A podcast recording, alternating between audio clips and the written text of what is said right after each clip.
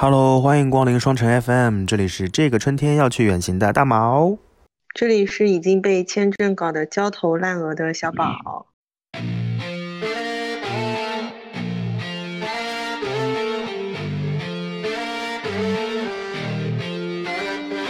I'm getting, getting, getting some new. I'm finding, finding, finding some new. Wow. I'm getting, getting, getting some new。当你无法和我对标，How feel? I'm finding, finding, finding some view。我的运气每天上上签。就算有十万个人全都看不上你，就快要破土而出，哪怕环境乌烟瘴气，但他们偷偷估掉所有体检还有创意，他们都错的，要相信自己。跑得越来越远，让你看不清，什么都没带走，出来随身听。听到了吗？请看后生无畏。阳光穿过手指缝间，抓住的凌乱光线，每一帧就像是电影重现。我最近一直有接到小宝的抱怨，说啊，这个签证怎么那么难弄啊？这个要求怎么那么多？这个网页怎么打不开？其实除了小宝以外，我觉得很多人最近签证都。不是很顺利耶，小宝，你还记得就是我办公室有一个小男生吗？我跟你分享过他的那个电脑桌面，而他特别会骂人，你有印象吗？他最近和他对象去申请匈牙利的签证被拒了。哇，那他有没有打电话去骂人家，说你是不是早上吃早饭灌满了开塞露？骂了呀，当然骂了呀。他他对象是在意大利学习的，然后他跟他对象两个人就用意大利语写了封邮件打骂签证中心，我当时都快笑死了。所以我是觉得最近签证还还挺难弄的耶。嗯，是的呢。这件事情我们后面再讨论吧。前段时间我们建立了听友群。然后在听友群当中，大家就说想听什么，有的人说想听旅行计划，有的人想听之前的旅行的一些回忆啊之类的。那我们也欢迎大家继续扫码添加我们的呃听友群，那就应广大的 广大也没有很多，就是应广大听友的要求。那我们这期就来聊一聊旅行计划的一些内容。正好小宝最近要和姐夫哥去度蜜月，他们要去非常有钱的瑞士，以及我非常喜欢的西班牙，还有一个我。一直记不住的意大利，说明这个国家真的我不太吸引我，我甚至都不知道去那边可以做什么。嗯，我刚刚跟你开始打电话之前，我还在那边疯狂的，就是弄我的行程表，然后已经把意大利给去掉了。哎，我想了一下哦，其实对于蜜月旅行，或者说对于那些呃旅行周期只有七八天、八九天啊，就十天以内的。旅行来说，你要去两个国家，我觉得还蛮美好的。要三个国家，就有点紧邦邦、紧邦邦的，你知道吗？我正好三年前自己去了，呃，东欧的一些国家，比如说，不是，比如说，就我当时去了，呃，匈牙利，然后去了啊，奥地利，然后去了捷克。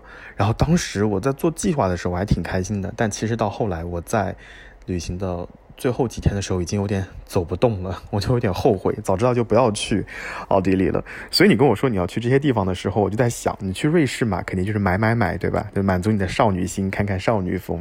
然后去西班牙嘛，就是充满浪漫的。你去意大利干嘛？我真的没有想到意大利有什么特别吸引人的，就水城威尼斯喽。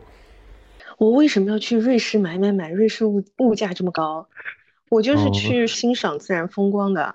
就是我是想去瑞士，哎，然后我还在格林德瓦跟蒙特勒订了非常非常棒的酒店，但是，唉，心碎了无痕啊。后面再再说吧，嗯，其实你知道这个这个行程它就是有一点不合理的地方，就在于其实应该是德意瑞在一起，那你去瑞士就应该是去意大利比较近嘛，你都可以坐火车去。对，但是呢，为什么我们会选择西班牙？就是因为姐夫哥想去西班牙看球，但是他语言不通，其实我也语言不通，然后他就。一直之前就一直会叨叨说：“哎呀，我这辈子对一定要去一次西班牙看球。”然后我就想啊，那婚假就是最爽的嘛，对吧？你可以请到的这个假，所以我们就想说，那就这一次，我说我带你去实现你的人生愿望。唉，结果嘞，不要录了，不要录了，这个节目到这结束了。就一开始又给我塞了一嘴狗粮，不是结果呢？结果就是不见 了。对，所以就是为什么我们会有西班牙这个行程，就是硬凹要过去，从瑞士飞飞到西班牙。对，但是呢，我又非常想去意大利的威尼斯，你知道吗？所以我又在后面硬凹了。威尼斯，但是我后来又考虑到，为什么我递交的行程里面会把意大利去掉，也是这个问题，就是我觉得有点硬凹。我看到很多拒签的理由，就是说觉得他的目的不纯，他的就是可能规划的行程不合理之类，都可能会被拒签。所以我觉得就不要硬凹了，我就去两个地方好了。我们正好前段时间有一个朋友嘛，然后她跟她老公一起申请新西兰签证，正常可能一周就下签了嘛，但是她老公。就两周签证都没有下来，那其实后来你会发现，她老公的行业就是属于被新西兰移民移民机构啊重点关注的行业，所以过了很长的时间才才出来。然后再加上有些人的护照上只有一些呃很少的一些国家的出入境记录，而且都是一些打黑工的地方，什么嗯柬埔寨啊、缅甸啊之类的，所以就大使馆审核就更加严格了嘛。哦，真的？那如果说是姐夫哥他自己单独一个人的话，一定会被拒签的。假如他没有遇到我，他就是一个大龄单身、没有冲出过亚洲的穷小子。我的妈呀，他能听到这句话吗？他在边上吗？你们家隔音那么不好？而且他是个技术人员。他听到这句话了吗？他应该听得到吧？他经常也说我录播客的时候声音很大。嗯，那你呢？你准备要去哪里呢？你猜猜看，我感觉你能猜到的。你之前就是猜这种鬼东西，你是一猜一个准的。新加坡吗？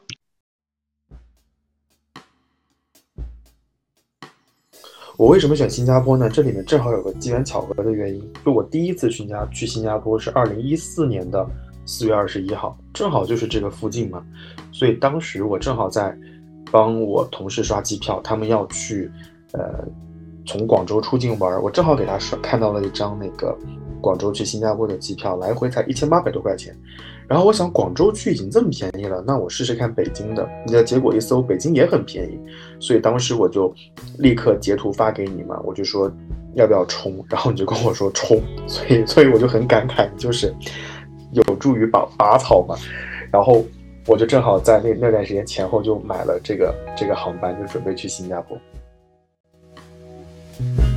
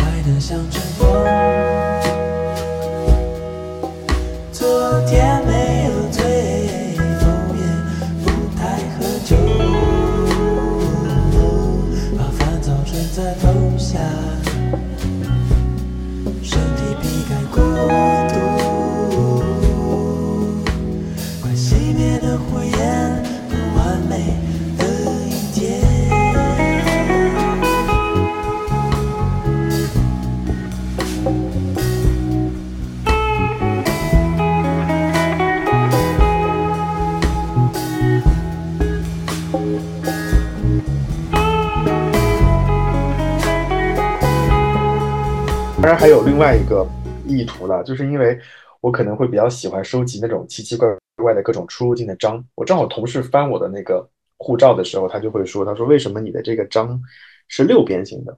其实，在新加坡，就是因为现在现在现在新加坡已经基本上都改成了电子出入境盖章，所以就基本上不会在护照上留有任何的痕迹。那在之前，如果你的签证是两年及两年以下的，那你的入境章就是一个正方形。那如果是五年级五年以上的，就是个六边形。所以他发现我的护照上的新加坡全都是六边形，所以就出于这种奇奇怪怪的水瓶座的收集的目的，就我在想，要不然我的第一站还是选新加坡好了。所以当时我我我就准备发两个朋友圈，一个朋友圈就是二零一四年四月的入境章，还有一个就是二零二三年四月份的入境章，把它们拍在一起。还有一张就是我我上一次出国入境的时候是二零二零年的一月十号。我就准备让北京海关把那个章就盖在他的旁边，我到时候说三年了，我终于出来了。如果像我这种一次新加坡都没有去的人，是不是他就给我一条横线啊？什么叫一条横线啊？就你是六边形啊，我只能得到一条横线吧？没有没有，就是两年及以下的签证它都是正方形，然后六年以上呃五年以上长期的就是六边形，一条横线。你是懂数学的？哎，真的耶，就是我从来都不会去在意这这些东西的。你一说了之后，我就觉得嗯，不同国家的。颜色还是不一样的呀。你像马来西亚和新加坡，如果你是航空入境的话，就是黑色的章，就是那个墨那个泥是黑色的。如果你是陆路入境的话，你就会拿到一枚紫色的印章。哦，是不是很神奇？对呀，是的，是的。然后韩国签证，呃，韩国的入境章在左下角就会显示你的进入的方式。比如说你坐飞机去的，它的左下角就会给你画画个飞机。然后如果你是坐轮船去的，它的左下角就是一艘轮船。这么可爱的吗？啊，你不知道吗？我我我们到时候可以把那个 show notes 可以就是发几张照片在里面。哎，欧洲签证也是这样子呀。欧洲那个黑黑的签证，右上角就是你的交通方式呀，是坐飞机、坐火车还是船，它都会标注的呀。哦，好吧，因为我之前去欧洲，每一次都是只去一个国家，所以就是进出都是飞机嘛。啊，嗯，我就没有对比。嗯，其实类似的像。像越南也是，然后包括这是哪个国家？这是哈萨克斯坦，然后包括格鲁吉亚，他们都是这样的。包括亚美尼亚，就是你的入境方式，它会明确的标志标注在签证的入境章上面。哎，最近格鲁吉亚极端天气大暴雪，一个月吗？对啊，因为我有项目在那里。就是 你知道，就是每天你都收到邮件，跟跟你说有有那个，就是塌方又塌方，again 塌方，再一次塌方。如果如果有机会的话，我还是愿意再再去一次格鲁吉亚的。我觉得哇塞，格鲁吉亚的那个出入境章很有特点哦。我我们到时候可以发在那个 show notes 当中，它会明确的，它会把一个国家的地图放在出入境章上面。你从哪个点出去的，它就会把那个点给你点出来。就是告诉你，你是从这个点离开格鲁吉亚的，所以还蛮有意义的耶。好吧，反正我现在听到这个名字我就麻了，脑壳疼。就一开始我转给我同事，他们要后勤要处理的时候，就他一开始就很激动，然后很紧张，就天天来问我。后来他就麻了，就是 过了一个礼拜才回我邮件说啊，现在怎么样了？雪停了吗？好的吧，就是当当旅行目的地变成了你的工作伙伴目的地的时候，你就会脑壳疼。嗯，是的，就是连那个查看队都进不进不去的那种程度，还挺严重的，好像。好的吧，嗯哎，我我我还想说一件事情，就是就是我发现三年过去了，就是三三年没有没有开始准备这种跨境旅游的活儿，我发现我的手艺活儿都已经生疏了。就以前你问我，怎么不是啊？以前问我从新加坡怎么去吉隆坡，我脑子里有好多方法可以弹出来。前两天我在办公室想，我要在新加坡待五天，我可能会很无聊，要不然中间就安排一两天去吉隆坡好了，这样我还能盖一个马来西亚的签证章。后来突然发现，我以前去马来西亚的就吉隆坡那种大巴车的官网，他们都已经倒了，公司都已经不在了。那一瞬间，我说天哪，这三年发生的事情未免也太多了。然后我就开始赶紧搜其他的方式，发现其他大巴公司好像也倒了。我想大不了我就坐。新航的航班去，结果一查九百多、七百多，太离谱了。后来就花了很长的时间做了比较，最后发现哦，原来还是有一些公司苟延残喘还活着。我后来就在研究这些事情，包括后来呃，包括这个坐船，有的人可能会在新加坡周围去那个名单岛，要不要去名单岛，大家就要去搜那个船票。我登录那个船票发现网站发卖船票的网网站发现，以前是一天好几班。现在是隔天隔天来，就非常有可能你上了那个岛，你要临时回去坐那个班，就那那个那个船可能还没有班次啊！我觉得我记忆已经生疏好多了。我这一次就是也是自由行嘛，然后我就想，我之前是一个人带着我爸妈一起去了法国，所以我我就觉得我现在要带一个年轻人跟我一样的同龄人出去一趟应该不难吧？带一个同龄人？哎，对呀，对呀。虽然说这个同龄人好像也没有什么作用啊，但是总归比带老年人会好一点吧。嗯。但我现在就觉得好难，我真的就我我甚至都开始怀疑，就是你知道，我一开始还跟他讲，我说你不用担心，嗯。就是一定不会有任何问题的。我说你不相信，呃，你不相信自己，就是不相信我。我还说了这样子的话，然后我现在就真的开始自己怀疑我自己。我觉得确实好多好多的东西你都已经忘记了，包括甚至是因为这个三年之后有很多的改变，其实你可能。在以前的旅行的经验当中，你是觉得理所应当的事情，其实它都悄然发生改变了，就有更多的事情需要我们提前去考虑到，不然就真的很容易扑街。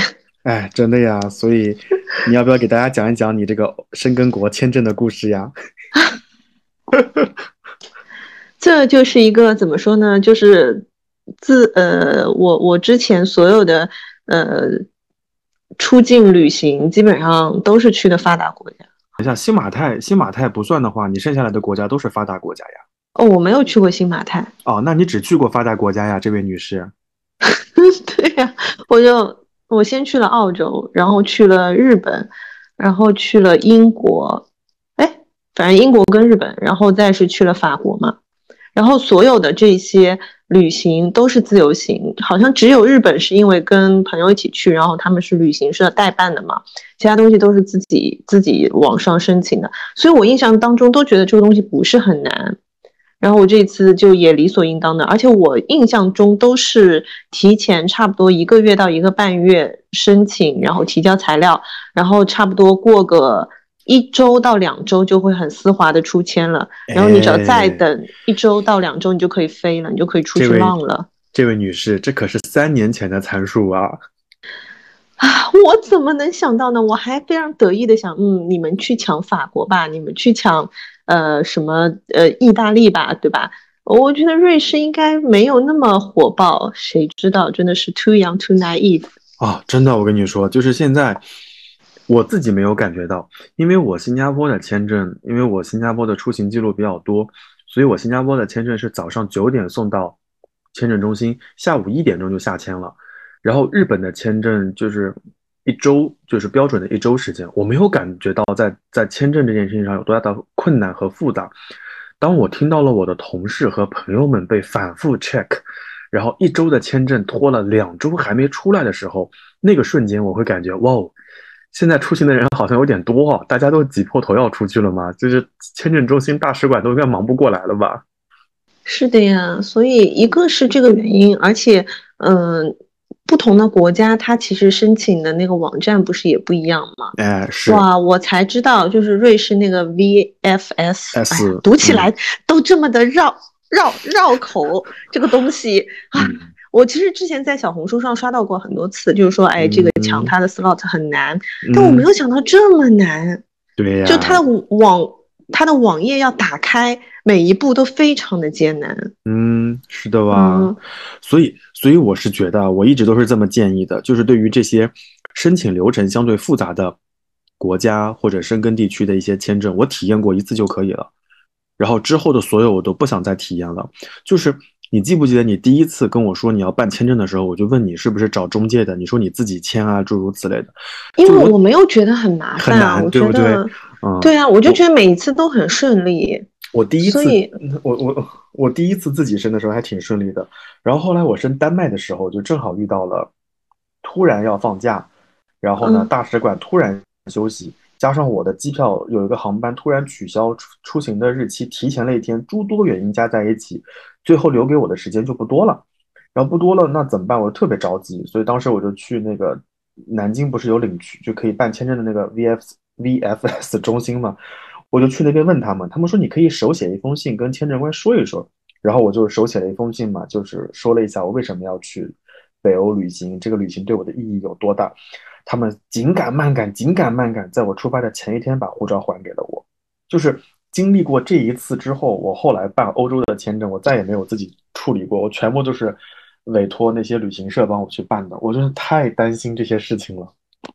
唉，我而且我这次就想，我之前是有过申根签的，而且我不是跟你说我是一年多签嘛，嗯，所以我就觉得我应该是完全没有什么问题的，嗯，但没有想到，就是你觉得你可以跑八百米、一千米，可是你没有想到你在 起跑线上就绊倒了。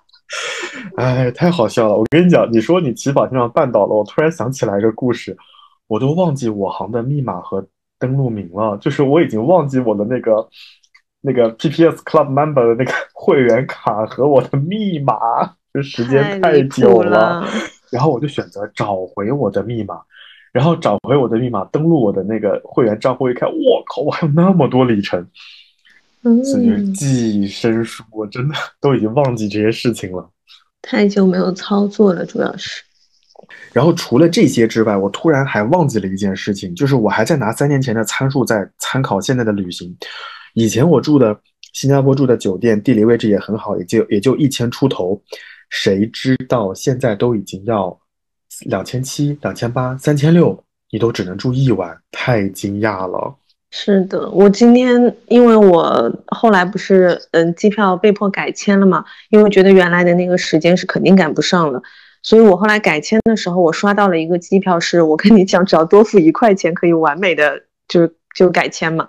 但是我后来意识到，其实那个时间也非常紧张了，然后我今天就一口气把所有的。行程的那个酒店啊什么的就都订好了，然后每次订的时候都是深吸一口气按下去，然后告诉自己是可以取消的。就我想先把整个行程订完之后，就是签证申请下来之后我再改嘛。嗯，哇，真的真的很贵，我跟你说，现在现在出去一趟，以前去新加坡一趟来回经济舱带酒店可能三五千能待一周吧。哇，现在没有个一万，我觉得在新加坡你很难待满一周啊，就是而且一周也待的紧邦邦的，我觉得很担心啊。是的，嗯，我们这次出去的时候，杰夫哥还跟我开玩笑，他就一直在那边说，他说，哎，要是不买包就好了，他就总是在提醒我这件事情，然后我现在就觉得，嗯，因为整个旅旅程都是我在做，然后付款啊这些，然后就觉得啊，真的没有钱买包了。就感觉没事的，没事的。哎，你到六月份呢，你这不是还有两个月可以挣钱吗？哎，主要是真的就觉得很贵，而且我现在其实相比前来说，我会更担心的是能不能顺利的按时的拿到拿到签证啊，拿到签证。回程的机票我已经买了，虽然它非常的贵，但我还是买了。对。我主要是怕这个签证的问题，我我就在想，你说我到时候，因为我后来也是找了旅行社嘛，然后我今天上班就摸了一天鱼。今天我们那个群里大家都很安静，因为我真的是非常认真的在摸鱼做这件事情。然后我今天，因为我昨天晚上跟你讨论完之后，我不就快速下单了那个旅行社的那个资料，什么要提交吗？嗯嗯，他发给我资料，我觉得比签证的那个那个要复杂哎，就比我自己准备的要复杂好多。是这样子，呃，因为你自己在。在递交材料的时候，他就他就明确，他有个前提，就是你能够看懂官网的提示，然后你要交什么东西。那旅行社他就为了减少和你一来一回，所以他给你的那个 list 清单是非常非常多的，他就希望你尽可能多提供一些材料，这样他就会有这种游刃有余啊，而且他会让你填很多中文材料，因为他会帮 他会帮翻译，所以有的时候其其实找旅行社还是蛮麻烦的。是的呀，是的呀，嗯。但但好就好在，就是你现在找了旅行社嘛，所以后面有什么问题，你就可以催旅行社了，让他们去给你加急啊，或者办别的业务之类的。嗯，是的，我现在就还是有点担心，因为我记得我最早的时候问他们是说六月来不来得及，那他说是来得及的，我后来下单，但我没有跟他确认是六月初还是六月末，其实差别蛮大的。哦，那你要赶紧再再催催他。不过，嗯。我现在看了一下北京领馆，就是北京领区的时间哦，也不能这么看，因为上海和广州，包括南京那些地方，对都不一样。北京可能还稍微还有点多余空闲之类的。哎，你昨天不是还跟我说北京是可以受理全国的吗？可以呀，可以受理啊。我跟你说那个，嗯，淘宝的那那一家，他跟我说不可以哦，就是他有一个前提哦，就是比如说，如果你要受理。你要来北京递交签证的话，应该是满足一些条件，比如说你长居，呃，对，就是工作和生活的地方在北京。除了这个之外，就是你的护照上有这个国家的拒签记录，然后或者说，呃，你是白本要签证，可能要收到北京领馆来处理，或者是有一些敏感地区，啊，这是这种情况。然后有一些国家如果特别特别着急的，那北京领馆可以办理加急业务。所以不是所有的国家都能够接受来北京的，得得看那些你的目的地，比如说像现在。之前像菲律宾，就是全国各地都有些限制，但是后来发现菲律宾发现就是中国游客太多了，生意太好做了，它不仅取消了每天签证的配额，它也取消了领馆的划分，所以我可以到广州去签，我也可以在上海签，即使我在北京啊，所以我觉得就是可能再等等吧，再等一两个月，可能各个国家的签证政策就会又会再放松一点点。哎，再说吧，我希望这一次瑞士不要伤我的心。嗯，不会的，不会的，不会的，顺利，顺利，顺利。嗯，希望如此吧。哎，那那你在准备这种旅行的时候，你是受到什么启发了吗？或者说你是看看小红书、看微博吗？嗯，我现在看小红书会比较多一点。真的吗？嗯，我我我我现在觉得小红书上的东西不太可信，你知道吗？就或者说。或者说它会有很多信息差，就比如很多人会说最近不要去泰国，对吧？大家会说泰国会嘎腰子，诸如此类的，说很危险。但我真的如实的问了一些从泰国刚刚回来的一些朋友，还有同事什么的，他们就觉得曼谷和清迈可以去，没有任何问题。然后物价贵不贵呢？确实贵了一些，就是以前可能四五块钱的，现在可能要八九块钱，可能贵了一些。然后宰不宰客呢？嗯，有的地方确实会宰客。会不会会不会嘎腰子呢？他们说我健康平安的回来了，然后后来对呀，因为你问的是健康平安回来的人。哦，那你这么说，我是不是有些朋友去了泰国，他没有跟我说呀？他的腰子就留在了泰国。没有啦，就是后来他们跟我说，就你可能尽量不要一个人单独出行，然后最好对还是自己注意安全，这最重要。然后不要去那些。呃，边境地区，就比如说泰国、缅缅甸、老挝，然后这种交界的地方，可能会相对安全安全一些。是是是，我之前去巴黎之前也是做了很多功课，对对对，然后他们会说到，就是巴黎哪些区就会比较乱，然后会有一些怎么样子的一些方方式，会就是抢你的包啊，偷你的钱啊之类的。是呢，这个这个在欧洲还挺重要的。对，是。然后我之前也是看了挺多的，因为当时是带。父母出去嘛，总是要考虑这些问题的。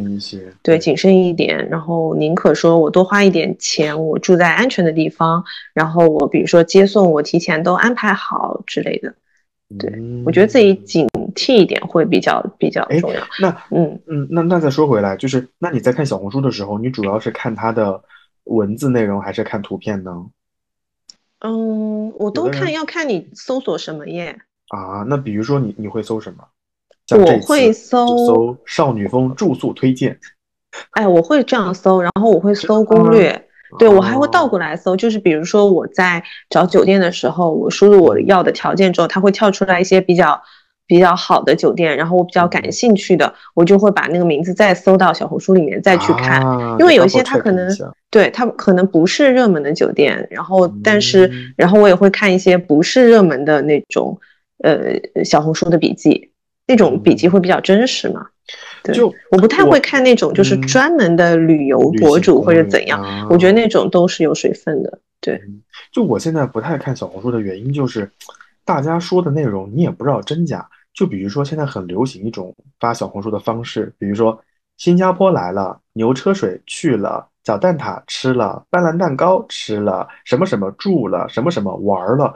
就这种流水账，完了之后他就会说什么大学生两千块钱你也能够在新加坡玩的很好，就搜出来这种，我就我就觉得他这种可信度就可能要打一个问号。当然，他发这种帖子的本身就是为吸引注意力，对，有一些就是广嘛。对呀，所以我也会看小红书，但是我看的时候我就会。打一个很大的问号，说真的吗？我说这个人居然去了这些地方，才花了这么点钱。我当时心里想，就嗯，我我会怀疑一些。所以小红书，小红书可能会看哦。当然，我我还会观察另外一个，就是小红书上现在会有很多当地的博主入驻。就比如说你搜用户的时候，你可以搜他的 IP 地址是 base 在新加坡的，然后你可以看看他过往的笔记。那如果说过往这一年他都生活在新加坡，那这样的人的推荐或者说呃分享，我可能会稍微看一看。所以我最近有在小红书上关注了一些呃在新加坡念书的学生啊，可能跟我年纪差不多大，然后还有一些是还有一个小姑娘是一个台湾的记者，然后在新加坡生活，她专门推荐的是新加坡的美食。哦，我就觉得这种账号我可能稍微关注一下，但是其他的那种，比如说你前天在丹麦，后天在新加坡，再后天连续五十条全在浙江，哦，那我就不一定看，那我就不一定看了，你可能就是个游客视角，笑死。嗯嗯，哎，那那除了看小红书，你还看什么呢？就是有没有什么你做攻略特别偏好和青睐的一些地方？嗯，没有哎，我还会看马蜂窝。很古那个那个很古早的这个这个这个社群这个这个网站还存在吗？存在啊，App 也存在啊。就我搜信息的时候还是会搜到它，然后我觉得那个上面有一些笔记就还是蛮实用的，就是比较实操性，它不会像小红书有的时候就是为了博眼球嘛，就是比较浮夸一点。而且我我在小红书里面我会就是逆向去搜，就是搜一些吐槽的那种东西，然后提醒自己去对去。避免它嘛。最近那个中中老铁路不是通车了吗？所以我很多同事去了老挝的呃那个那个呃，哎呀，完蛋了，那个地方怎么念？等我一下啊，对，朗勃朗邦，对，但他们去了，你你是不是觉得这个词特别的东你在唱歌吗？老挝的朗勃朗邦，他们去了朗朗勃朗邦，然后你会发现我关注的小红书博主全部都在朗朗勃朗邦玩，然后我就想说啊，天呐！有那么好玩吗？然后我就开始搜朗布朗邦的踩雷线的现状，后来发现其实也没有那么的好玩，就就就可能就慢慢的浇灭了我心中的一些火苗。但今年的出行计划当中，我势必会分一趟给老挝，我还是很想去这个朗布朗邦这个地方。这个名字实在是太，就是听到就好开心哦。慢慢念，慢慢念，应该是叫朗勃朗博拉邦啊，朗博拉拉邦。但是你念快了，对 你念快了就是朗 朗邦，你就觉得很欢乐，就很想去一下这些奇奇怪怪的地方。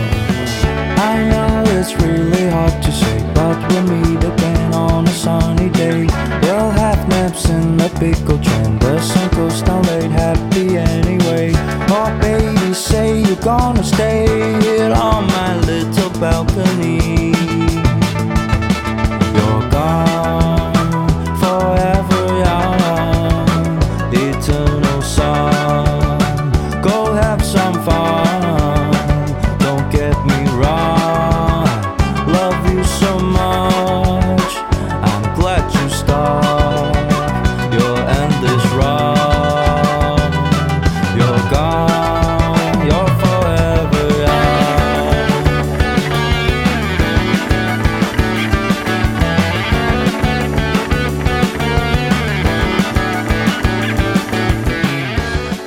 现在我的我的思路，我我换了一种做法，我用那个，我们都是 iPhone 嘛，然后我就用 iPhone 自带的地图，然后我不会做攻略，我就会查一下，比如说在新加坡，在吉隆坡哪些地方是必去的，哪些地方是必吃的，我就会在那个地图上把那个。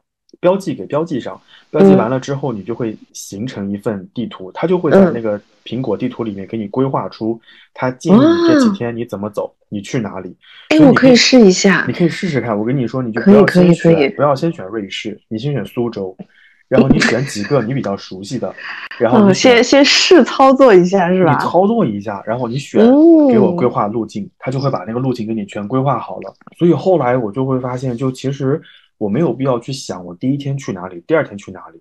那我只要在那个地图里面标注我这五天住在哪个酒店，然后我哪些地方是一定要去的，他就会给你规划出一个行程，是打车、是公交、是步行还是怎么样？我觉得还蛮有趣的呀。好的，学到了，大毛老师。这可能是我最近在做攻略的时候会用的一个方法。嗯。然后除了小红书、马蜂窝，你还有别的会看吗？哎，你会看穷游网吗？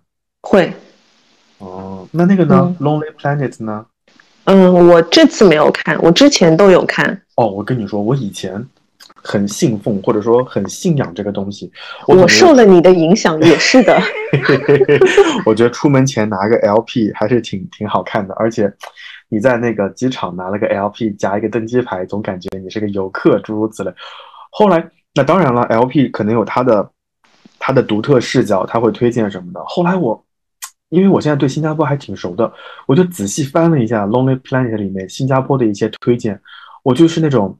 地铁老头看手机，你知道吗？就说：“对，是这个吗？这个真的是新加坡必吃的吗？大家真的只吃松发肉骨茶吗？我们不吃这家的哟。”就是就这种感觉。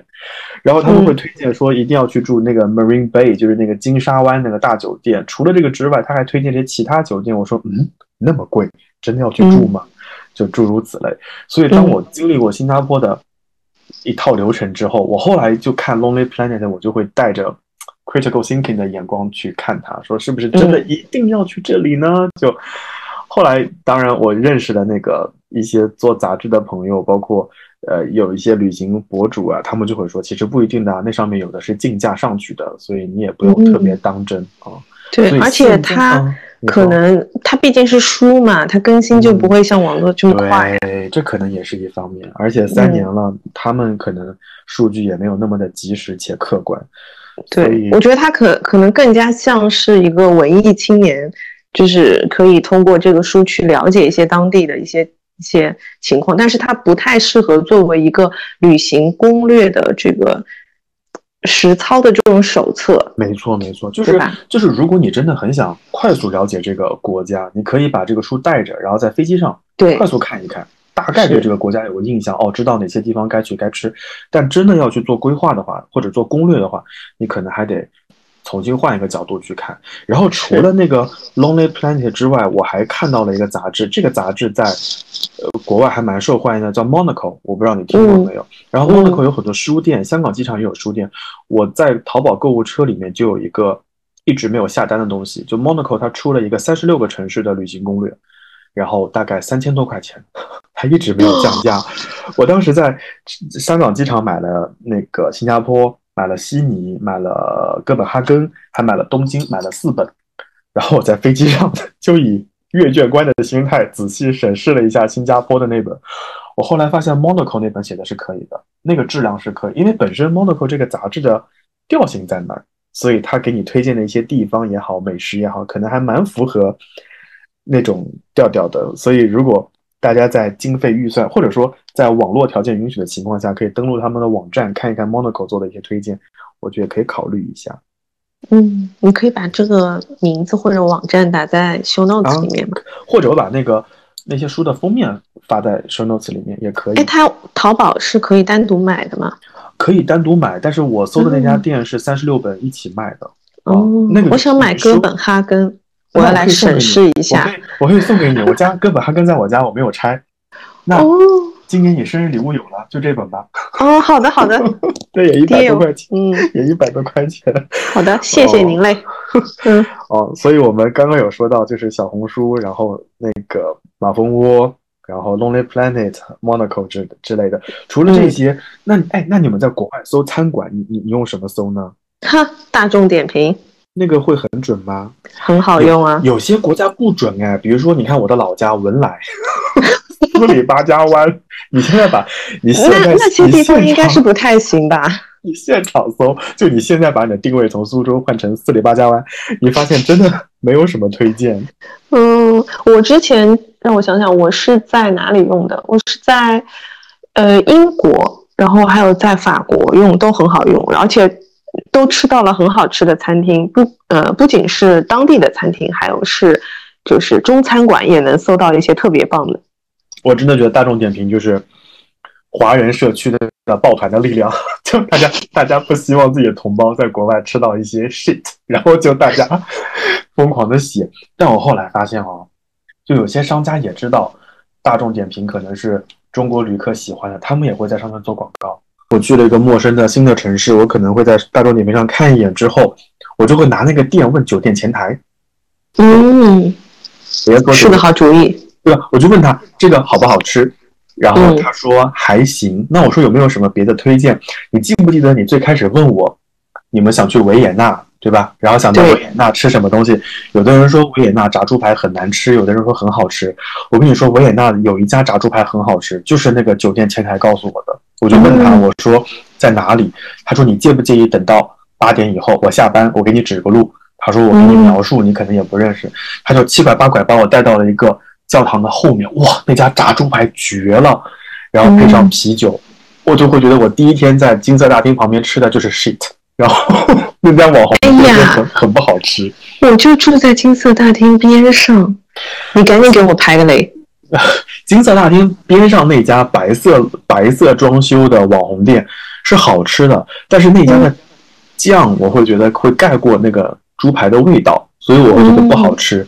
但我但那个小哥给我安利的那家就是属于肉质很鲜美，然后咬开以后不会觉得肥腻，而且面粉的量刚刚好。而且那家店的环境很舒服，老板一看你是外国人，他就会跟你讲说你应该点什么样子的，然后哪些他推荐，然后他会问你明天去哪里，他会给你大概。你能把名字告诉我吗？我一会儿把那个店的名字发给你。我等会儿对你发给我。我把那个店。所以，所以再说到找吃的这件事情上面，我就蛮相信当地人，就是我会去酒店前台看，有的人就是讲一口流利的英语。我我是说在维也纳啊，他讲一口流利的英语，我就很怀疑他可能不是当地人。但那个人讲德语，而且就长得很很奥地利，我就会问他，他就会说啊，我英语没有那么好。我说不要紧，可以用画的。然后我就告诉他，他就给我指路了。所以去新加坡也是嘛，我就会问一些长得像马来人，然后 长得黑漆漆的印度人，我就会问啊，蛮蛮有用的。哦，这里面我还要再讲一点，就是。你像我们刚刚这些说的这些国家，你可能问当地人，但有一些地方你可以问华人的。就比如说我一八年年底、一九年年初去基辅的时候，然后基辅有很多乌克兰音乐学院，然后我住的酒店的旁边就是什么一个音乐学院，什么名字？什么李李斯特什么什么？我我忘记了。有个中国女孩在我们的酒店打工。然后我每天早上下去吃早饭的时候呢，他都能看到我。他有一天他就跟我说：“他说你是中国人吗？”哇，那一瞬间我就有一种回家了的感觉。我说我是中国人，我说我能问你几个问题吗？他说可以啊。他说你是在问我看歌剧的一些事情啊？我说并没有，我想问一下基辅有什么好吃的。他就给我排了一些雷，他也告诉我他的学校的后面。因为我后来有一天坐车去切尔诺贝利嘛，然后他就跟我说说那个坐车的旁边有个什么地方好吃好吃，怎么怎么样，大概的价格什么的。我说你能不能用那个当地的语言给我写个小纸条？所以他就给我写了个小纸条，就是要要吃什么，然后店名是什么，他就放夹在我的护照里面。所以每次出去的时候，我就给大家看那个纸，我说能不能告诉我这个在哪里？我觉得这招还挺管用的。是的，学到了，学到了，笔记记好了。哎，那你们如果去维也纳的话，肯定会能够遇到很多中国学生的呀，因为那边金色大厅旁边就有个什么理工大学，然后你遇到中国留学生可以问问他们的。有道理，这个这一点我倒是真的没想到。嗯，因为我觉得就是有的人他可能是在旅行结束之后才会写大众点评，所以他的回忆可能已经有点有点滞后了。有点滞后了，而且他可能只吃了这一家，但是对于经常生活在当地的人，他们就可能会比较说哪个味道会好吃一些。是的，你敢相信我在布拉格还吃了一家非常好吃的韩餐吗？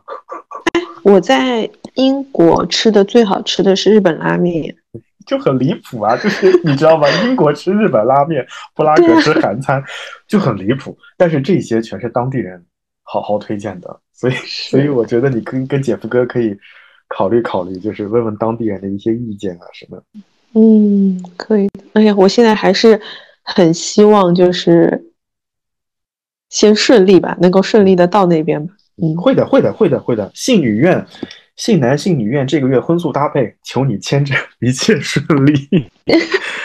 嗯，哎，哎呦，说起来还真的是为了这个事情，感觉最近都没有心思好好做饭。你之前有遇到过类似的事情吗？那我是不是也可以在我递签的时候往里面放一封手手写的信啊？你要问一下签证官有没有必要，就是帮你递材料的人有没有必要，这是一个。第二个就是你所在的那个领馆现在是否遇到了递交签证材料的高峰期？如果遇到的话，其实嗯，写不写意义不大的。嗯，你还是你还是问问中介吧，我觉得他会可能会告诉你，就是到底有没有必要去写。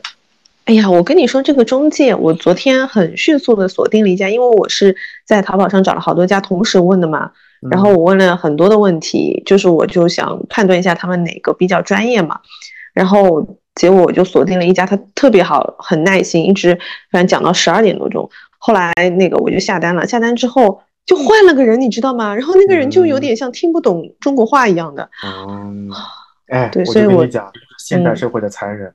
前端销售一定很厉害，后端哎呀，是呀，一般般。是呀，我真的是，我现在就很担心，你知道吗？不会的，不会的，你就反复催，反复催，然后他们可能会机灵一些。哎，我问你啊，如果极端情况碰到像这种情况，如果万一你真的在你所有行程定好的情况下，发现你的签证下不来，你会愿意说我花更多的钱我去加急，我一定要按时出去，还是说？呃，我改签，或者甚至是我就直接放弃好了。我可能可以放弃掉一部分，然后还有一部分就当沉没成本了。你会选择哪种？就像我那天问你的呀，我就是如果你这一切全取消，会花多少钱？因为我觉得对于出国旅行，尤其是出远门而言，就是金钱的成本和时间成本两个都很重要。那如果说办签证已经耗费我很大的精力和注意力的同时，还要我再浪费一笔钱，我觉得是不不划算的。所以我可能就会看国外订的那些酒店和飞机票取消之后，可能会或者改签会有多少钱。如果说真的费用很贵的话，我就可能会想办法把签证搞定。那如果说搞不定签证的话，我就可能会有一些迂回的战术，就比如说我手头上已有的一些签证，哪些可以先利用起来，等等等等等等。所以。但但是欧洲的国家啊，就是你像你像你刚刚说的这种比较讨厌的是欧洲地区的，但欧洲地区我没有没有这种失败的案例嘛。你像亚洲地区，我就会有遇到过类似这样的问题。但好在我当时护照上有日本跟美国的，就是长期签证，还有新加坡的长期签证，就在海关那边跟我 argue 的时候，他就没说什么，最后就盖了章就放我进去了。所以我觉得还还是比较好运气的。那如果说我这次遇到你这种情况，我可能第一反应就是取消，我可能都不改签，我可能都是取消，因为航司改签还是比较贵的。你要想一个更更惨的情况啊，就是如果你这个机票改签了一次，假设假设假设那个签证还是没出来，但是可能会晚两天，就比你这个行程还要再往后两天，那你是改签还是取消呢？你就再改签对吗？对啊。那这个时候你会发现很多机票只允许改一次呀。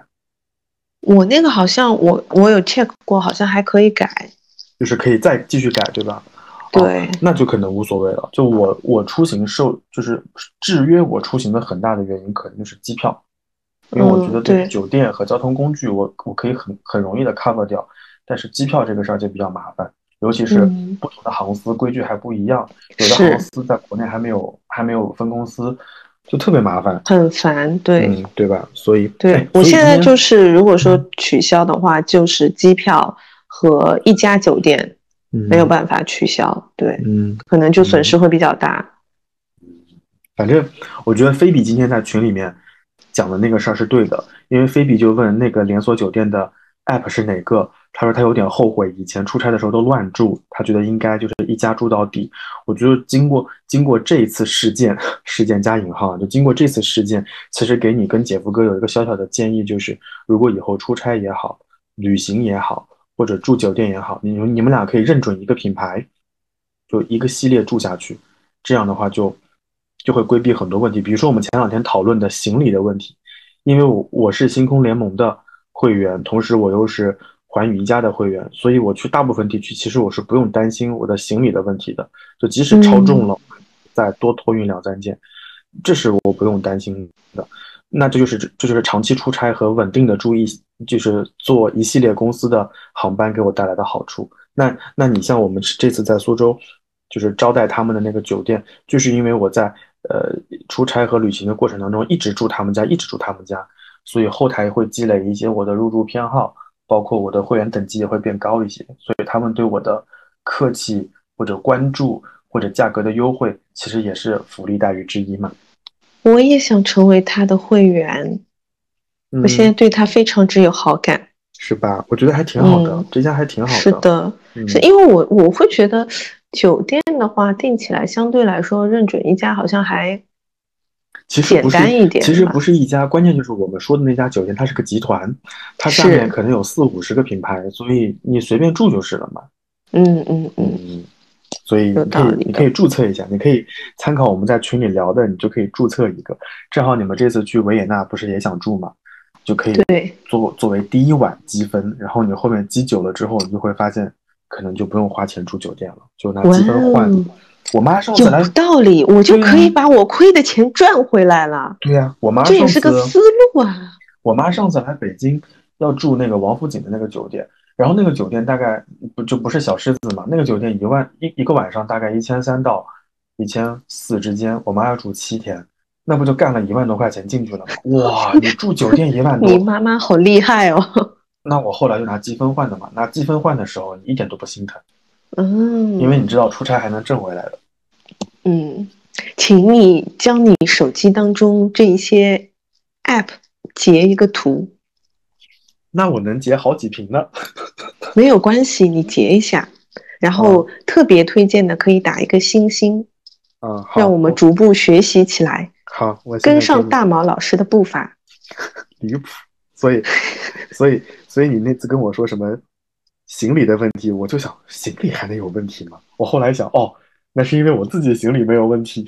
哎，但是我真的不知道为什么我以前。从来没有遇到过这些问题啊！我跟你说，今年会很明显，真的。包括包括吉祥航空，吉祥航空现在的机票就是，呃，就是最最最便宜的机票，不带行李的和带行李的最便宜的机票，它就要提提倡大家就是轻便出行嘛。所以在欧洲很多国家，它的航司是不带行李额的。对，嗯，真的。你像你像我航，它的经济舱就是分成就最基础经济舱。经济舱和经济舱 Plus，那最最基础的经济舱就是你只能背一个包，然后经经济舱就是一个包带一个箱子，经济舱 Plus 就是一个包一个箱子，座位稍微好一点。嗯，所以它就是从价格来来界定嘛。那那如果说你买了便宜的价格，那你就不要指望在飞机上享受太多，它就是从行李上给你砍到一刀。而且我觉得这个区别今年我感受到的特别明显。一分价钱一分货，是的呀，是的呀，就有可能航司连亏三年，然后也想赚赚钱了吧？我瞎说的，我瞎说的。如果有业内人士，欢迎指正。但但这件事情在欧洲还是蛮明显的，就是不带行李额的机票还挺多的。嗯，哎，我也不知道是因为那个六月份就变成了旺季还是怎么样，反正我现在，而且我之前其实你知道，旺季啊，对，而且你知道我之前其实有。疯狂在刷机票嘛，机票跟酒店，所以我当时选的那一些酒店的价格都还蛮好的，就是性价比都非常高。然后我现在你知道一顿改签就是离谱。哎，我跟你讲，你不要担心，这里面我还要跟大家讲一件事情，就是对于一些第三方平台，不管是携程还是猪，他们都会大数据杀熟，所以我的同事拿我的手机去查一些机票价格，就会远贵于他，因为我有时候买公务舱会比较多。所以，我我跟他同时选机票，同一目的地，同时点搜索，他的可能就一千出头，我这儿就可能一千四、一千五。所以，是的，尽管媒体上都在管这件事情，但是还是会有一些大数据杀熟。所以我一般都是这样，就如果我真的那段时间频繁的查那些旅行目的地，我就会拿一个新的设备，不管是呃这个这个电脑，还是 Pad，还是手机，然后我就会把那个账户给退掉，注就是退出登录，然后就搜。搜完了之后，我就会选择清空缓存，然后再重新登录去去看一下。这样的话就规避大数据杀熟。或者如果你嫌麻烦的话，你就可以拿姐夫哥的手机搜。对，就是因为跟他同时搜了同一个酒店之后，发现，哎，我还是什么机票专享价、什么白金客户价都没有他一个就是刚登录的人的便宜。对呀，白金客户价的意思就是这是一颗好韭菜，哥。是，我也发现了，所以我现在这次订的时候，我不是重新改行程要下单嘛？然后我首先变聪明的就是全部都是选的可以没有成本取取消的那一些，对，然后我准备后面对把把那个签证搞定之后再重新再改，然后这段时间我也不让姐夫哥去搜了，我就全都是我手机订，到时候要改的时候再用他的手机。嗯，可以的吧？可以的，是吧？而且后来。我我还有一个经验，就是有的时候去欧洲或者去一些小众国家和地区，你不可避免它的航司没有加入任何联盟，然后酒店也没有那么好，所以一般我都会在携程或者猪上面搜一下，搜完之后我就会找到它的官网去订，价格可能就会好一些。我就记得当时我在那个呃艾里温的时候，就是亚美尼亚的首都，他们有政变嘛，就正好他们的反对党领袖怎么样怎么样，我就很害怕。所以我就提前结束了我在艾利文的行程，就回到了巴统。然后当时，呃，我在携程上看那个机票要两千多，然后后来杀到他们的官网去买，就六百多块钱。只不过这里面有一个 bug，就是那个它的官网是当地语言，就像像像面条一样。对不起，对不起，就就很奇怪。然后我就找前台帮我买，他说啊，搞定了，就六百多块钱。所以就是得好像要让当地的人帮你去买。就是我，我有刷到说，也不一定，就是嗯嗯，怎么说呢？就因为它有一些国家，它是会限制你用其他的卡的，对对，就是一定要是它当地发行的卡，没没错没错，才能支付成功。它可能会限制币种，限制，比如西班牙和意大利好像就是这样的，对，因为我有刷到这一条，嗯，但但哎呀，我跟你讲，我就不存在这个问题，因为西班牙。和意大利都有星空联盟跟寰宇一家的成员，所以他们的网络系统足够大，所以它的支付支持也很多。他们甚至还支持啊呃支付宝，所以我就觉得还好一点。嗯，哎，所以我跟你说这件事情给你的最大的体会和教训就是尽快的逮着一个飞，你就可以让姐夫哥飞天河联盟，你飞星空联盟，这样的话你们俩你们俩就是两个两个联盟，那以后任何一个人出去都可以，对吧？唉。好的，老阿姨叹气。你觉得他他离了我，他出得去吗？太难了。行吧，我们 move 到下面下面一个部分。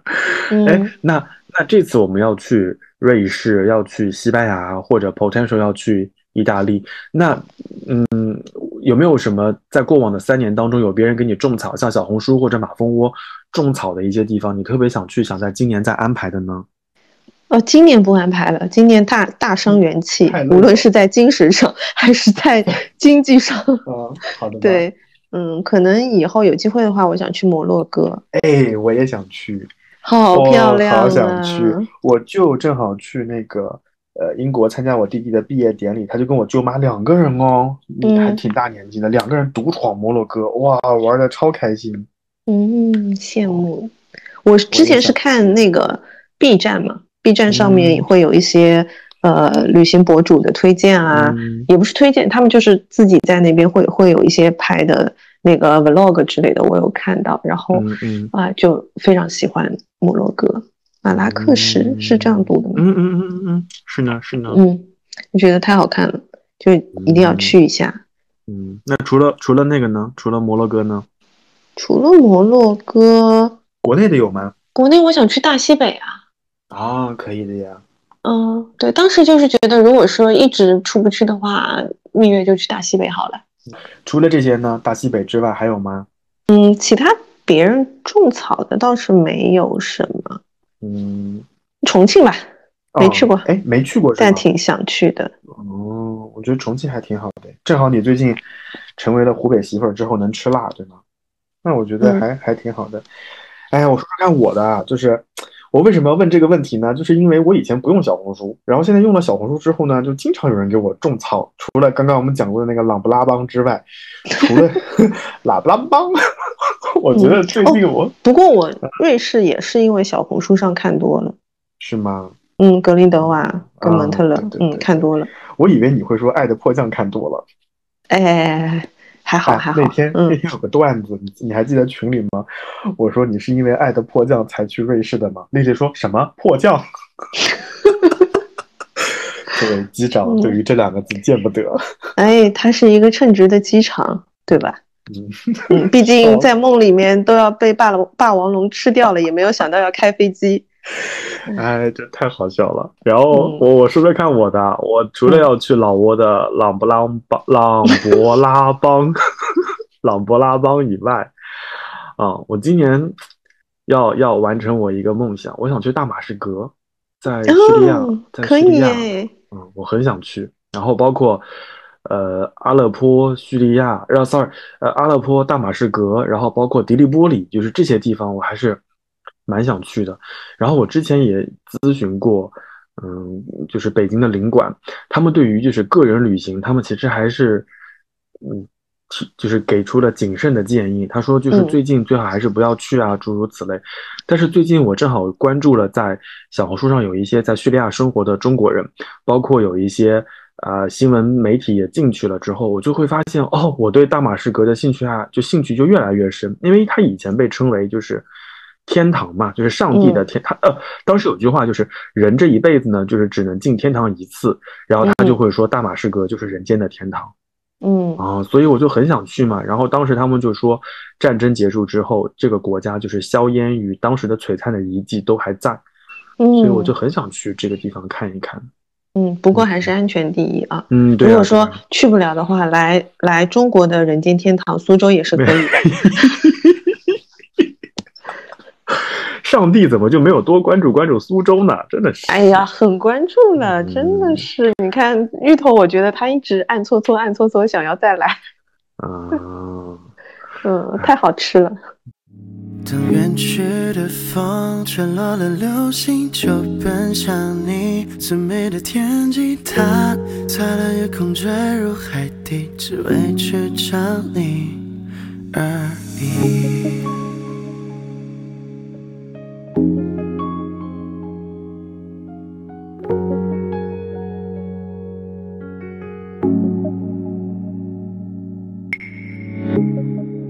我在你心里有没有潜意识的侧影？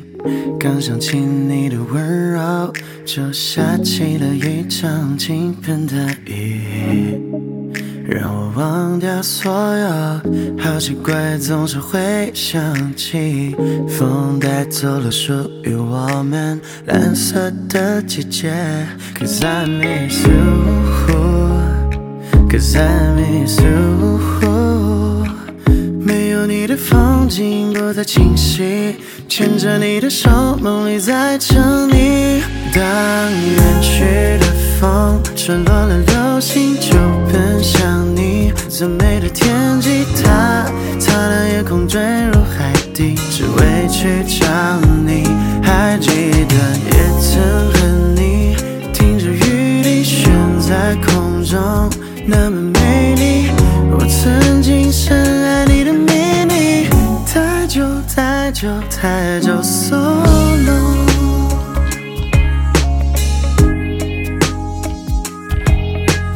对，然后除了呃，你像这个这个地区可能就属于中东地区了。然后除了这个地区之外，我可能就还想再往，就是澳洲，往新西兰，往汤加，就是再往那个，就是往新西兰那个方向再走一走。哎，想新西兰我还蛮感兴趣的。嗯，我本来这一次在就是之前我一直在刷机票，没有刷到呃满意的机票的时候，我甚至就想算了，干脆去新西兰。新西兰好了，嗯，对，嗯。那边我也挺感兴趣的，对我就还我喜欢大农村一样的地方啊，我也是，我也是，就是你看我选的这些地方，可能都不是城市化那么明显。就我当时去第比利斯的时候，大家会说你去那儿干什么？我说你看这个首都，就完全看不出有什么现代化的地方，就破破烂烂的。他还想贴欧洲呢，但去了以后你会发现，哦，他有他的苦衷和比较好玩的地方，就包括。我刚刚说的大马士革，包括阿勒颇等等等等，除了战争的因素之外，可能，嗯，历史的历史的吸引力可能会更大一些。对我就是想去这些奇奇怪怪的地方看看。嗯，那当然这些地方出去之前跟我说一下啊。我要说的吧，你你看我之前去那个什么亚美尼亚的时候，我不也跟你们说了吗？是是是，嗯，哎，那那现在你你会发现，就是三年前出去和现在出去，你感觉有没有什么？变化包括像我们刚刚讲的，可能是行前准备的一些变化。那心态上或者说其他的方面呢，你会有什么改变吗？唉，变化可大了。嗯，第一个就是不要得意忘形啊，话不要说太满啊，对不对？嗯嗯嗯。过去的已经成为了历史。嗯嗯。从此是新的篇章。好。一切都已经变了，千万不要倚老卖老。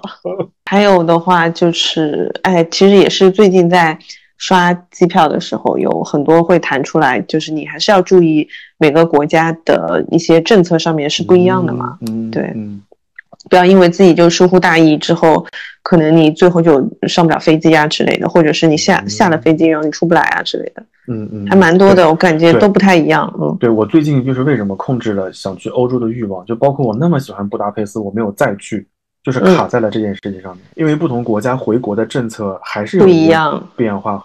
是，那我想还是安全因素第一。是是是是的，我当时也是在。嗯，就是看机票的时候有考虑很多，就是排除了非常非常多的选项，以及包括现在虽然说就是嗯，网上都在说，哎呀，就全面放开啦，各种放开，但你真的要去哪一个地方的话，还是要多做功课的。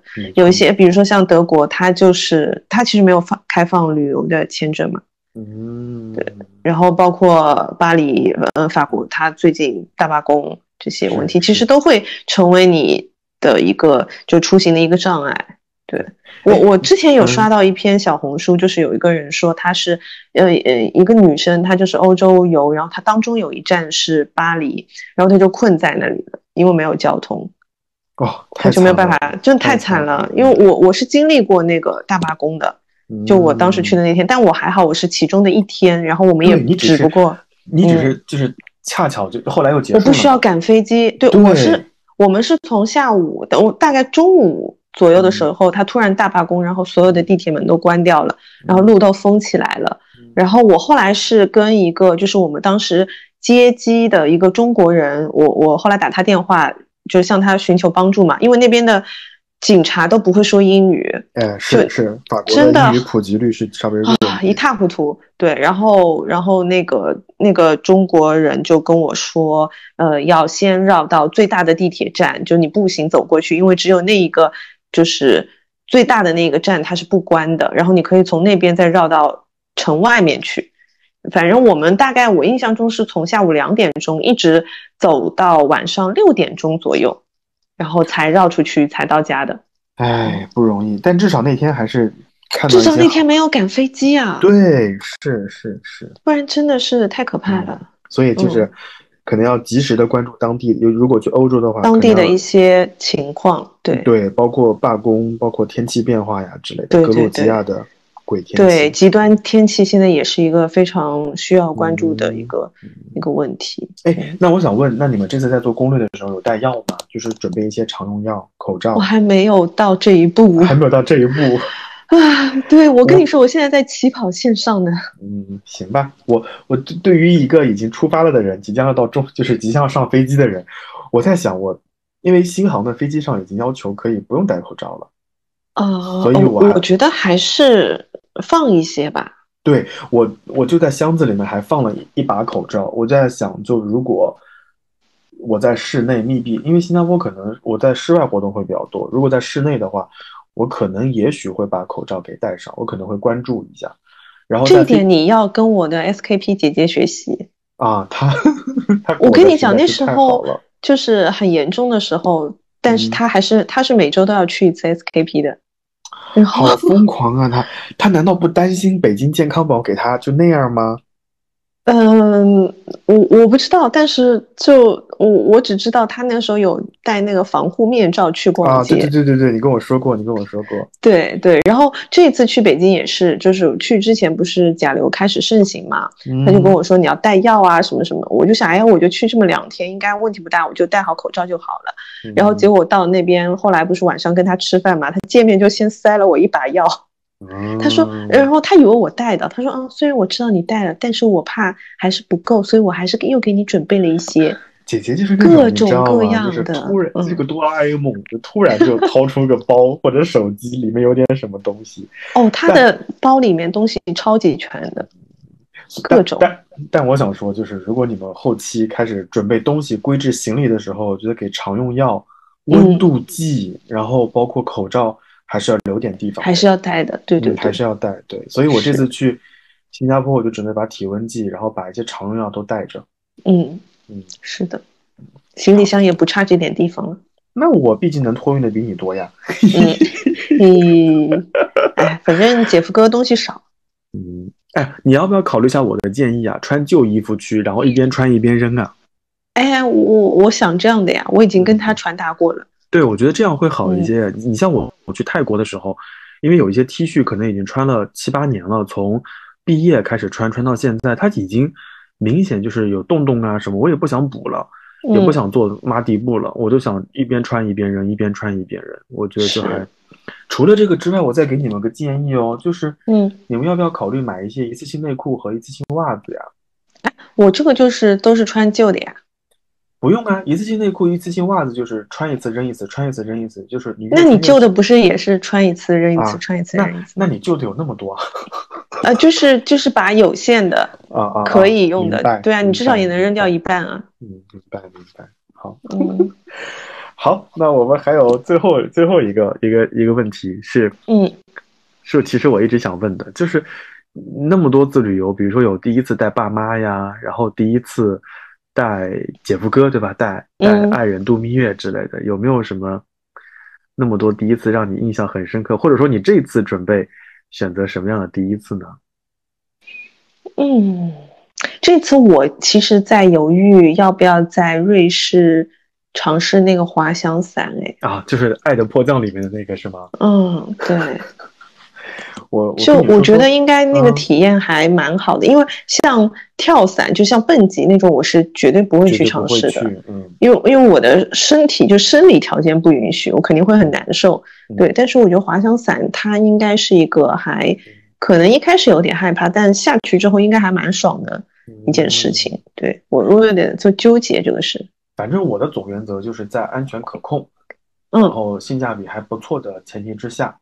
我我是要尝试的，所以如果你问我说要不要搞那个滑翔伞，我肯定要去啊，嗯，而且我还愿意就是让他给我拿那种什么大疆拍照，对，拍拍点什么小视频之类的，我觉得还蛮有意义的。何况还是在瑞士风景那么好的地方，是，主要是那个风景就感觉很值得。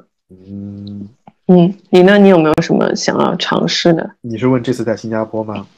呃，新加坡还有你没有尝试过的？有啊，新加坡有一个片区，我是从来没有去的，就是它有一些，嗯，你你你知道新加坡会有就是中 China Town 牛车水，然后还有小印度，然后还有那种阿拉伯街区之类的。这小印度是我一直没有怎么去过的一个街区。我以前去 Little India 的时候，都是在小印度换乘地铁，然后或者是在它的那个那个那个街区的周围吃东西。我很少就是正儿八经的迈入那个街区，因为我会感觉。Sorry，就是有一点害怕，嗯，害怕，因为可能呃哪里都能看到一尊佛像摆在那个地方，然后一转弯一堆佛像，完了之后他们可能会有些仪式，他们的味道可能会让我有一些嗯警警惕之类的，所以小印度区是我一直没有去的。那如果你说有没有什么尝试，我这次可能就会选择去趟小印度吧，这是这是一个，然后。后面的旅行当中，你会发现我我我不知道你有没有留意到啊，就是我从第一次开始自己出去玩之后，我好像很少在旅行当中拍摄自己的照片。是，就我的朋友圈里面全部都是景色、当地人或者登机牌，很少会出现我自己的照片。所以你好像自己的照片一般都是跟好久不见的朋友的合照。对我好像很少拍自己的照片，所以如果说这次。有机会的话，我想尝试在自拍，也不一定是自拍，可能找路人吧。就是从今年的旅行当中开始，可能每个地方留下一些自己的照片吧。因为，嗯，对，因为我不知道以后还有没有机会再去到那个地方。就比如说年纪也大了呀，然后可能以后有还有不同的规划或者安排之类的。哎，所以你二零一四年的四月二十一号去的时候，有留下你自己的照片吗？有啊，因为那次是跟朋友一起去的。那你这一次一定要留下，看一下你的变化。变化嘛，就是黑眼圈又大了，头发嘛少了一点，然后胖肯定也是胖了一点呀，脸上的皱纹嘛也是多了一点呀。嗯，黑眼圈呢也是重了一点。你是哪些事情不该提，你就要提哪些事情，然后。当时去的时候，可能穿了就是那种泰国的，哎，泰国不是有那种裤子吗？就是那种裆很，当就当时穿那种裤子去的，因为那现在去可能就是穿着短裤，踏着拖鞋就去了，可能是这些区别吧。哎，我可以试试看，因为我记得我当时在那个呃 Raffles Square 那个地方，我有一张照片，我是坐在那个地铁站，然后朋友帮我拍的，我可以再拍一张。嗯，可以，可以，可以，期待你。嗯，哦，好感慨哦！九年以后又 也不能说九年，就是中间也去过，就是时隔三年又要去最开始最喜欢的地方，那就看看吧。真的，哎呀，真的是很期待你今后的朋友圈了，是吧？我就是终于可以开始营业了。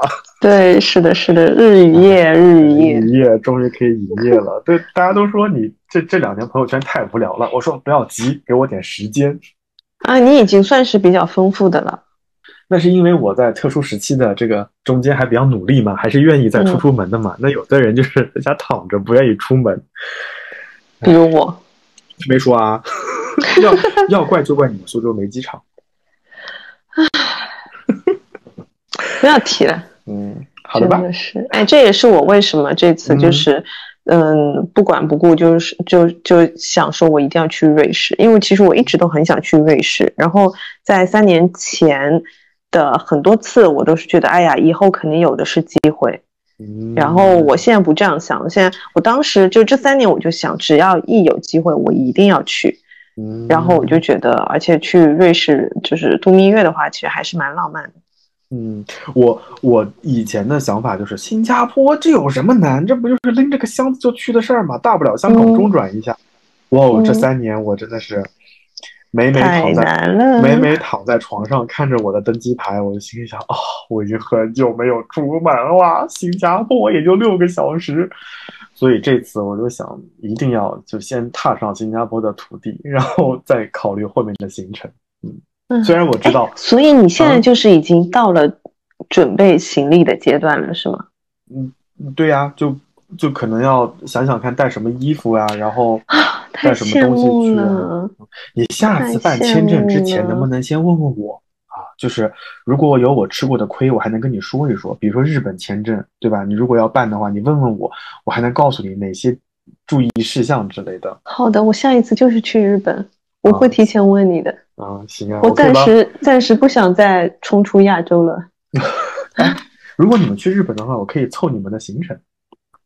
好的，对吧？哎，你看，如果我们去日本的话，你的行李重就不要紧，挂在我的名下。是。然后我还能给你妈背马桶盖回来，这是这是一个。然后，如果如果酒店你不要给自己背一个回来了？我才不需要呢！你让我铺铺方便是吗？对啊，无限 call back 前面的话，你真的，嗯，这点跟姐夫哥很像，他就是很倔强，就是一直不愿意用。哎，嗯，到时候再说啊，让他去日本先品一品。姐夫哥如果觉得好，我们到时候买。我刚没有说完，就是如果。去日本行李的问题，然后酒店贵就可以拿积分换啊，所以我们去日本就整整一个就是美好欢乐的行程。好的，带上你了。哎，我就是这么说。主要是你知道吗？我刚刚还有一点没有讲，讲完我们就结束这期的话题。就一个人出去玩有个最大的问题，吃饭的问题。嗯，你不知道吃什么，那一个人不出去玩也有吃饭的问题。我谢谢您嘞。那 两个人出去。吃的会好一些，那如果再再带一个我，对吧？或者再带一个其他人，吃的更好了。那吃的会更好一些嘛？种种类就会多一些嘛？是不是？是是是。好好的，那我们这期关于春天的旅行计划的节目就聊到这边，也不知道各位听完之后是否满意。那如果大家有，我觉得应该蛮满意的。我觉得这一期大概应该是我们所有期里面干货最多的一期，就是大毛疯狂输出。聊。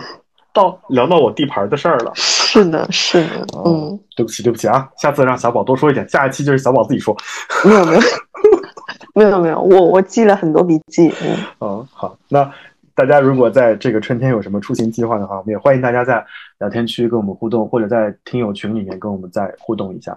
好的，那这期节目到这边就结束啦，最后祝大家旅行愉快，也祝小宝早日下签。好的，谢谢。嗯，祝大家出行顺利，然后有一个快乐的春天、夏天、秋天、冬天。